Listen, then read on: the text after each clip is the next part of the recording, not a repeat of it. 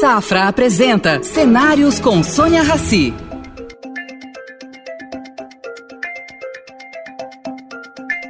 Bem-vinda, Patriciana. Bem-vindo ao nosso programa Cenários. Obrigada pelo seu tempo. Tenho muita curiosidade de perguntar sobre o Pague Menos. E vou, perguntar uma, vou começar com uma pergunta simples. As farmácias, como o Pague Menos, vão acabar se tornando hubs de médicos, de uh, substituindo consultórios. Como é que vai funcionar isso? Como é que funciona o hub da Pague Menos?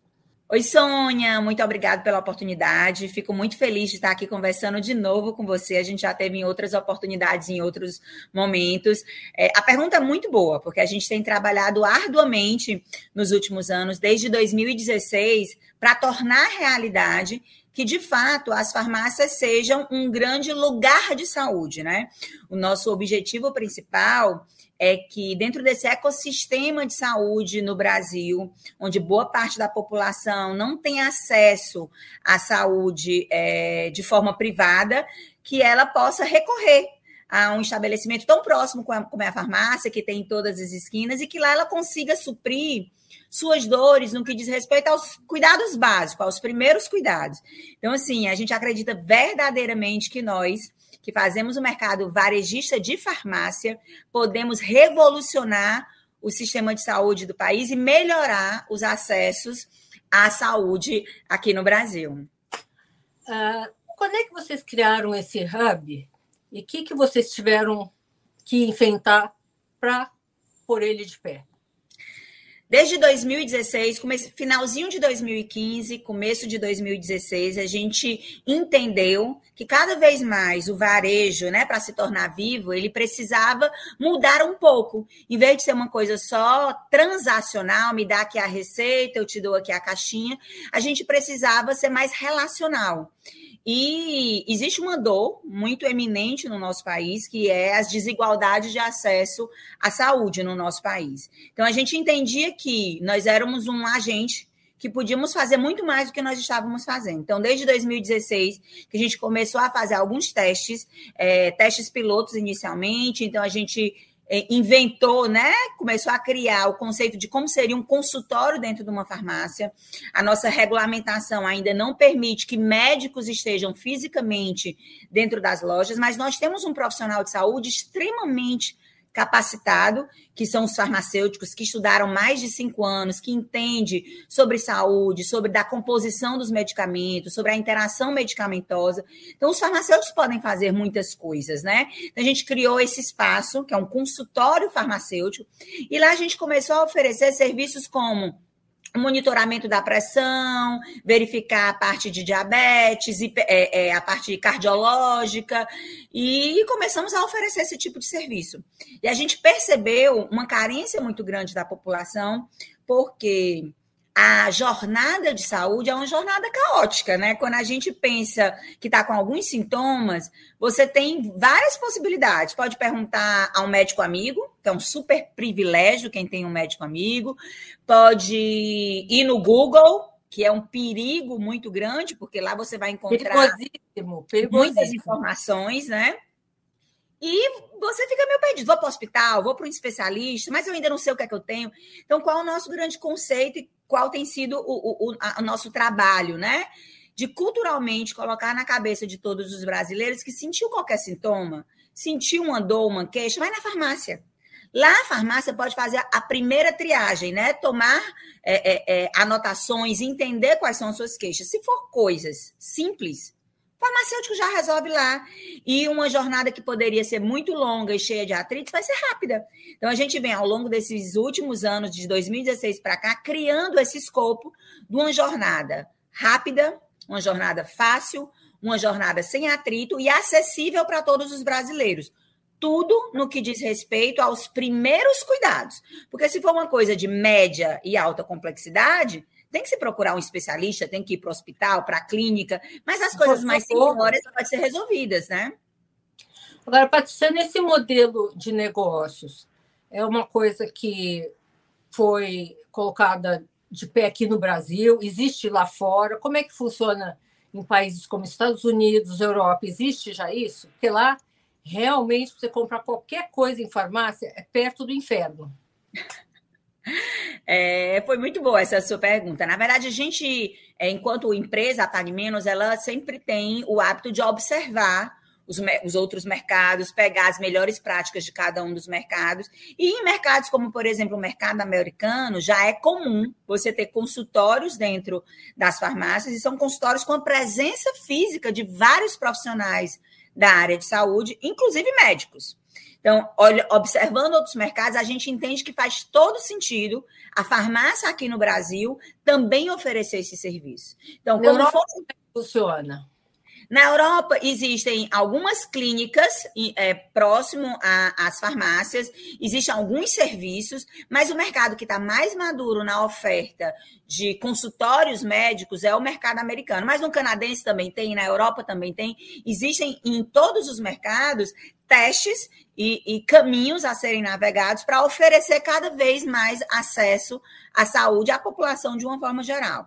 Aqui no Brasil, a gente tem um desafio. Qual era um primeiro desafio: regulamentar esses serviços. Nós tivemos uma vitória recente, maravilhosa, onde foi regulamentado vários serviços que a PagMenos já ofertava. A gente hoje oferta mais de 60 serviços diferenciados, que vão desde é, o monitoramento da pressão, testes laboratoriais, é para saber se está com Covid, se está grávida, exames laboratoriais rápidos e até teleconsulta. Então, hoje no Brasil, ainda não é permitido a presença física do médico, como eu comentei, mas a tecnologia está aí como uma grande aliada. E a gente pode sim colocar na mão do nosso consumidor o telefone para ele ter acesso a um médico, um clínico geral.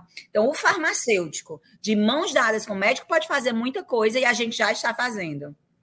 Qual o empecilho uh, para um médico ter um mini consultório na farmácia, atender na farmácia? Qual é o problema? Hoje, nas particularmente, particularmente, eu entendo que não é um problema, é uma solução. Nós temos um país gigantesco, é, de extensões continentais, então realmente é uma população muito numerosa. Eu sei que nós temos um sistema de saúde que ele é de certa forma eficiente, mas a gente poderia trabalhar é, numa união público-privada para poder a gente tirar um pouco a pressão do sistema único. Então, a, qual é a nossa ideia? Se a gente cuida dos, do, do, do, dos problemas de baixa complexidade e deixa os problemas de média e de alta complexidade para os especialistas, a gente ajuda todo mundo prevenir é sempre melhor do que tratar quando a doença já acontece. Então, ter acesso a um médico na farmácia, farmácia é um estabelecimento de vizinhança, de conveniência. Tem sempre uma farmácia próximo, né? Você vai muito mais vezes para a farmácia do que para um hospital. Então, ter um médico ali à disposição para lhe atender, lhe ajudar, lhe esclarecer, é extremamente valioso. Então, de novo, qual é a barreira? Deve ser a Anvisa que decide isso ou não para um médico atender dentro de uma farmácia? Qual é a justificativa? Eu entendo que é uma barreira muito mais cultural do que um problema em si. Como não existia dentro do olhar de quem faz a de quem regulamenta a presença de um profissional médico dentro de farmácia sempre foi o farmacêutico, então ele entendia que não, não era necessário, não fazia sentido. Acho que existe uma preocupação é, da Anvisa, de algum médico, por estar dentro da farmácia, prescrever o que não deveria, o que eu acho um verdadeiro absurdo, uma miopia, porque se o médico vai prescrever o que não precisa, ele prescreve em qualquer canto que não precisa. Nós estamos falando Concordo. de um mal profissional. Não é o local físico que ele está que vai definir a maneira que ele vai se comportar. Então, eu entendo que estar fisicamente na farmácia, estar virtualmente na farmácia, ou estar a quilômetros da farmácia, os bons profissionais sempre vão fazer trabalhos incríveis. E a ideia é que nós tenhamos, sim, sempre muito bons profissionais, né?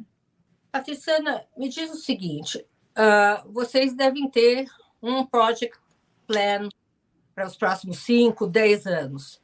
Eu queria saber quanto vocês investiram nesse primeiro passo, nesse primeiro hub, e qual é o planejamento para frente? Nós temos uma visão muito clara, a gente tem uma grande é, batalha pela frente, porque é uma mudança cultural, então são novas avenidas que estão sendo construídas. Desde 2016 que a gente vem criando esse novo conceito, então, a princípio, a gente investiu muito em equipar as lojas, então hoje nós temos dentro do nosso pool de 1.600 lojas, é, mais de mil lojas já têm o espaço físico, consultório, né? Uma área de 12 metros quadrados, com maca, com o birô, com, a, com os equipamentos necessários. Nós, ao longo desses últimos anos, temos feito várias parcerias estratégicas com operadores de saúde, que na hora que eu me proponho a oferecer vacinas a ideia é que, muito mais do que eu gere um novo negócio, eu acople quem é expert em vacinas ao negócio Pague Menos. Na hora que a gente entende que a gente vai oferecer outros serviços, quem são os especialistas desses serviços que podem ser acoplados? Como eu falei, a tecnologia está aí para ser utilizada e a gente tem feito muitas parcerias com Health Tech. Então, a gente tem uma parceria que é com a High Lab, que com uma gotinha de sangue consegue ter indicadores importantíssimos sobre a saúde do paciente. Isso é por força da tecnologia. Então, a gente vem se preparando.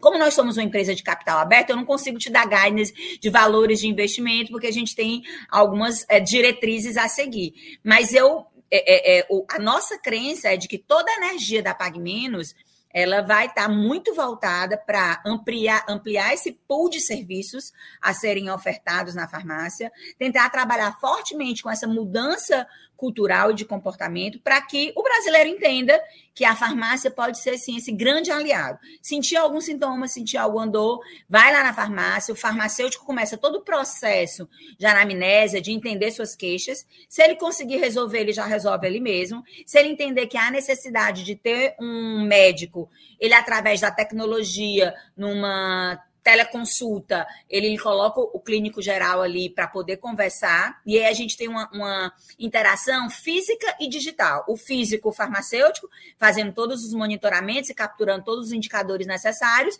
e o médico através do digital. Então, a união do físico e do digital para oferecer um melhor serviço e mais acessível, porque o ah, médico também é mais caro. Eu vou insistir nesse assunto um pouquinho por que, que você pode fazer uma teleconsulta e não uma consulta presencial? É uma pergunta muito. Então, eu, vou, eu vou ligar para você depois dessa entrevista, vou querer saber. O que, que acontece?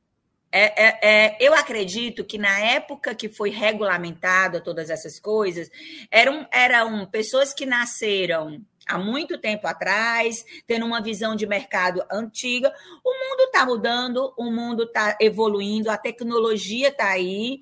A, a, a, Covid, é, eu digo que a Covid foi um, um período muito triste, um período de muita dor, mas ela foi uma aceleradora de futuros. Então, até pouco tempo, não era permitido receituário digital, receita digital. Isso é realidade no mundo inteiro e no Brasil não era, não estava regulamentado. Então, por força da pandemia, acelerou-se esse processo e hoje é permitido é, receitas digitais.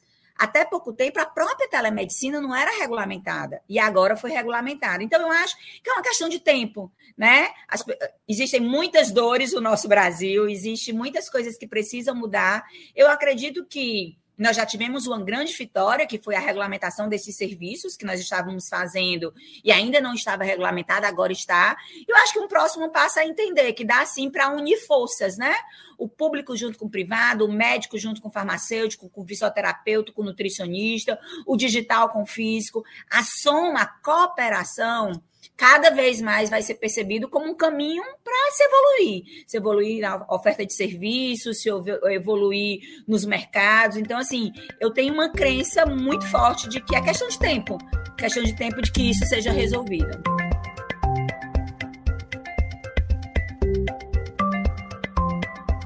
Essas empresas que concorrem com vocês, concorrem no varejo, elas estão seguindo esse mesmo caminho? Número um, né? Primeira parte da pergunta. A segunda, vocês estão brigando por isso em conjunto? Como é, como é que está funcionando isso de maneira uh, mais ampla?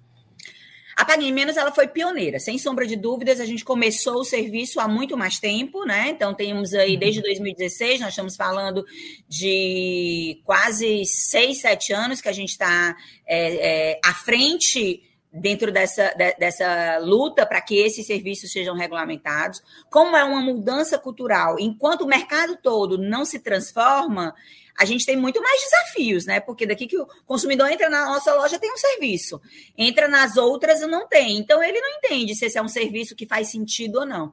Mas os outros players do mercado também começaram a despertar para isso, e eles estão sim ofertando, e a gente entende que nesse momento, quanto mais farmácias oferecerem esse serviço, melhor para todo mundo, porque a gente não está tomando fatia do bolo de ninguém, a gente está aumentando o bolo, a gente está mostrando que existe essa possibilidade.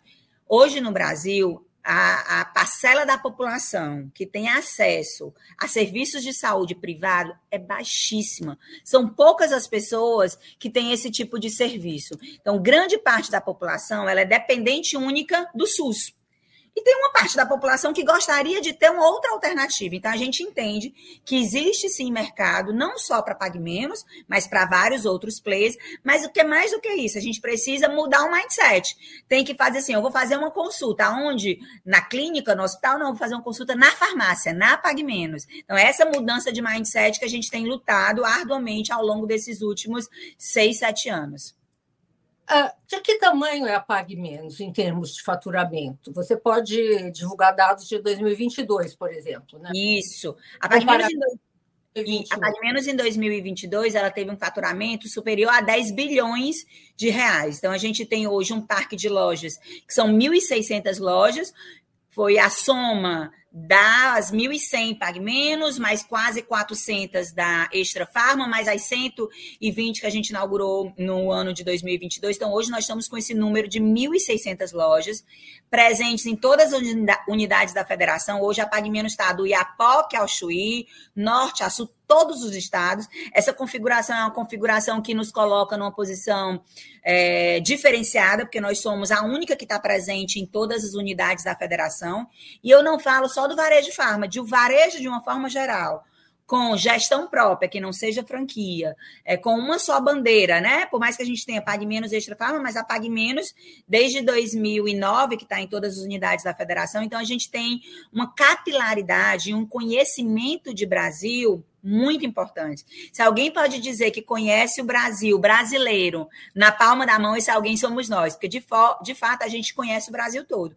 E quando eu falo em todas as unidades da federação, não é só na capital. Quando a gente está no Ceará, não é Fortaleza, é Fortaleza e as grandes cidades do Ceará. Quando eu falo que estou em Pernambuco, não é só Recife. Então, a gente está presente em mais de 360 municípios diferentes. Então, é um grande diferencial que a Pague Menos tem. Patriciana, é, muito bom saber todos esses dados, faturamento, crescimento contínuo. Mas agora, nesse primeiro trimestre, a Pague Menos teve prejuízo, né? Como, é, como você explica isso? É investimento? O que, que é isso? Sônia, é, é, é, muito fácil, assim, nós estamos dentro de um cenário macroeconômico e um cenário político um pouco mais instável, nós estamos com juros que não são juros que o empreendedor entende que faz sentido no nosso país. Então, em 2022, nós demos um grande salto, que foi a aquisição da Extra Farma. Foram 400 novas lojas que a gente colocou dentro do nosso portfólio, acelerando aí o nosso plano de expansão em três anos. Isso demandou um investimento numa base de juros que não é o que a gente está hoje em dia dia vivendo. Então, é uma coisa muito pontual, fruto dessa nossa é, ousadia de crescermos no Brasil é, e acreditamos verdadeiramente que próximo trimestre, no outro, a gente já vai mostrar números diferentes. Mais do que falar sobre o prejuízo, o que me gera muita confiança é que os dados operacionais são dados que eles são muito positivos. Então, a gente cresce em produtividade, cresce em faturamento médio de loja, a gente ganha market share. Então, o nosso EBITDA é um EBITDA que vem evoluindo ao longo do tempo. Então, isso é, é um fato pontual, é, fruto da situação atual de juros que o nosso país enfrenta. Olha, você é uma pessoa, pelo pouquinho que eu conheci nessas conversas que a gente teve, tá te, tá, está tendo agora, é, é, você é muito assertiva, você é objetiva, você é direta, você deve ser boa estrate, estrategista. Como é que é trabalhar numa indústria dessa, sendo mulher? É, em casa, eu fui sempre muito empoderada pelo meu pai, pelos meus irmãos, pelo meu marido. Então, eu cresci com a crença de que eu poderia realizar todos os sonhos que Deus sonhou para mim. Mas o fato de ser mulher, jovem, no Nordeste, é, trouxe para mim alguns desafios. Você mora no Ceará? Eu, eu moro no Ceará. A, a, o, nosso, o nosso escritório central fica aqui no Ceará. Nós temos escritório em todos os estados, tem um outro é, grande headquarter em São Paulo, mas eu fico prioritariamente aqui no Ceará. E, de fato, é uma região ainda mais é, é, que sofre mais preconceito do que outras regiões, embora a gente precisa melhorar o Brasil como um todo nesse sentido. Se a gente olhar o filme o Brasil tem evoluído muito, graças a Deus, no que diz respeito à presença de lideranças femininas, mas a foto ainda é uma foto que não é tão bonita, né? Porque quando você faz assim, um teste de pescoço, de olhar de um lado e para o outro, a vasta maioria ainda são de homens. Mas assim. Como é nos trata diversidade dentro do grupo? A Pague Menos, assim, desde o início, ela entendeu que uma equipe diversa era muito valiosa. Quem opera num Brasil como o nosso e está presente em todas as regiões, não tem como não valorizar a diversidade. Então, dentro do nosso é, pool de colaboradores, nós temos indígenas, nós temos negros, nós temos tudo, né? Então, assim, é importante que a gente, desde o início, perceba esse valor. É, aqui na Pague Menos, nós somos maioria, as mulheres são maiorias, 58%. todo? Quantos funcionários são? Nós temos 25 mil colaboradores e mais de 50%, 58% são mulheres. Quando a gente vai subindo os cargos de liderança, a gente ainda consegue acompanhar uma equidade de mulheres, mas minhas diretorias e minhas vice-presidências, eu não tenho equidade. A beleza é que no conselho eu tenho uma mulher como presidente, que sou eu, e eu não estou lá sozinha, estou eu com mais outras duas mulheres, então mais de 30% do conselho é feminino. Então a gente tem algumas lutas ainda aqui para garantir essa equidade em todos os níveis, e nós temos programas voltados para isso. A gente tem Dentro do processo de seleção, dentro do processo de seleção, a gente tem é, vagas afirmativas de cada vez mais garantir que na lista dos três últimos tenha sempre uma candidata mulher, para que a gente entenda a possibilidade de colocar mulheres também em cargos de alta gestão e liderança. Nós temos programas de trainee onde os públicos prioritários são mulheres, pretos e 50 mais, que são os nossos públicos onde a gente tem trabalhos e metas e compromissos de aumentar a participação desses públicos. E nós temos um programa muito legal aqui que é é, planos de desenvolvimento individuais avançados voltados para esses públicos prioritários, né? Então, eu me sinto muito orgulhosa, por exemplo, de fazer mentoria com mulheres, não só dentro do universo de colaboradores Pague Menos, mas também em outros ambientes, porque eu entendo que quando as mulheres olham para você, Sônia, e vê que você chegou onde você chegou, elas se inspiram. Então, eu fico feliz de poder, de alguma forma, também servir de inspiração para tantas outras mulheres. É, é, não é fácil, são muitas barreiras, mas eu, eu acredito que a gente vai conseguir é, chegar lá. Precisamos ter a consciência e fazer atitudes positivas para isso. Concordo plenamente. Vamos chegar lá. Uh, me diz uma coisa: esse teu ramo, varejista, esse ramo farmacêutico, ele lembra cuidados, né? E mulheres são mais indicadas para cuidados. Ninguém acha que vai me contestar aqui, né? Isso também pesou nessa trajetória? Uh, no começo, como é que era essa divisão entre homens e mulheres? Já era assim? Aliás, quando é que foi fundada a Pague Menos?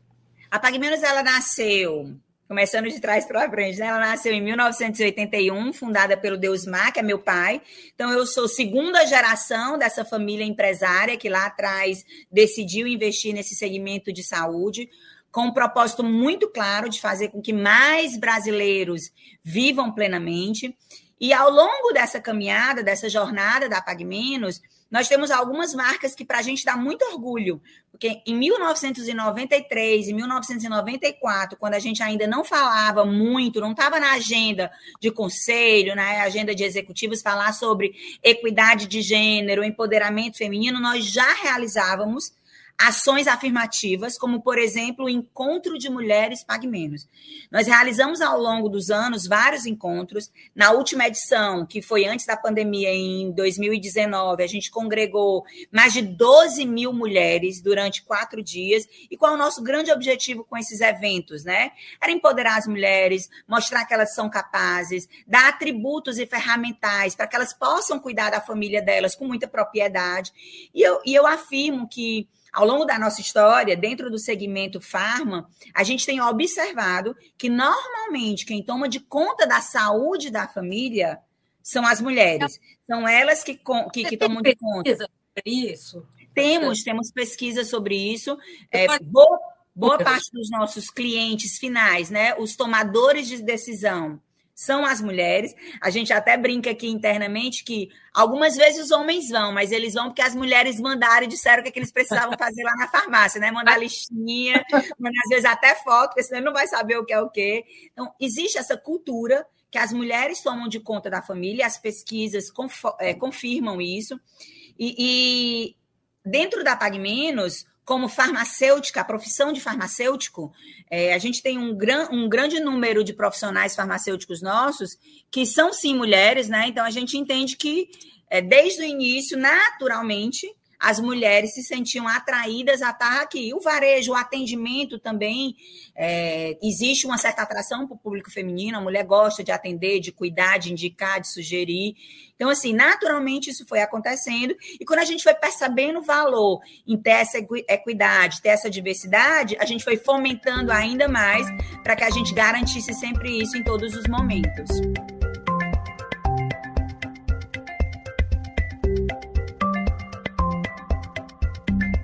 Vocês têm alguma pesquisa sobre doenças? Doenças, eu digo assim, quem chega na farmácia e reclama se são mais mulheres do que homens, homens ah, disse, né, que eles têm mais menos resistência à dor do que mulher.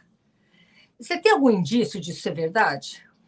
A gente tem alguns dados que não são feitos pela própria PagMenos, mas é feito é, pela o nosso sistema de saúde, que monitora, algumas pesquisas acontecem de tempos em tempos, para entender esse universo de saúde, né? E o que a gente tem percebido e tem tido acesso através dos dados dessas pesquisas é que algumas patologias são mais comuns em mulheres do que homens, é, os homens, como você disse, de fato, eles são mais sensíveis à doença. A gente brinca, a mulher tem uma pneumonia e ela tá ali bem dando conta de tudo. O homem tem uma gripe e ele já fica encolhido dentro do cobertor, né? Mas, Mas é a... genético isso, né? Pode, pode ser, né? Mas a despeito disso, o que, que acontece? Por mais que, por mais que o homem seja um pouco mais sensível a tudo isso, ele também é menos atencioso à saúde.